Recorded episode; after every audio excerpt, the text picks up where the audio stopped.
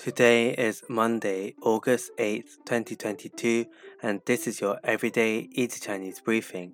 大家好，我是林老师, and in under 5 minutes every weekday, you'll learn a new word and how to use this word correctly in phrases and sentences. Today's word of the day is chao, chao, which means to surpass. Let's practice by making different words, phrases, and sentences with chao. The first word is 超过,超过, which means to exceed. Let's look at each character of this word. 超 means to surpass, and 过 means pass. You may see this label on medicine bottles. 不要超过规定的剂量。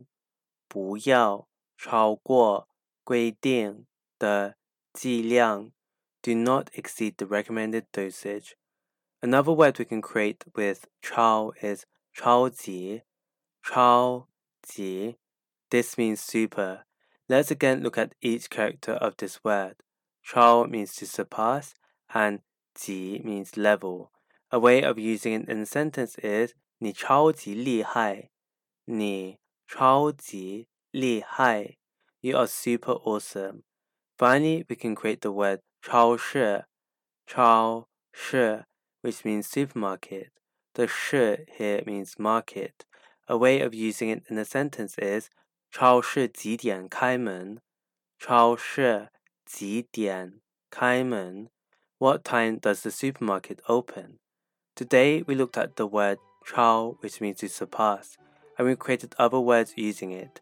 These are 超过 to exceed, 超级 super and 超市 supermarket. To see this podcast transcript, please head over to the forum section of our website www.everydayeasychinese.com where you can find even more free Chinese language resources. See you again soon for more practice.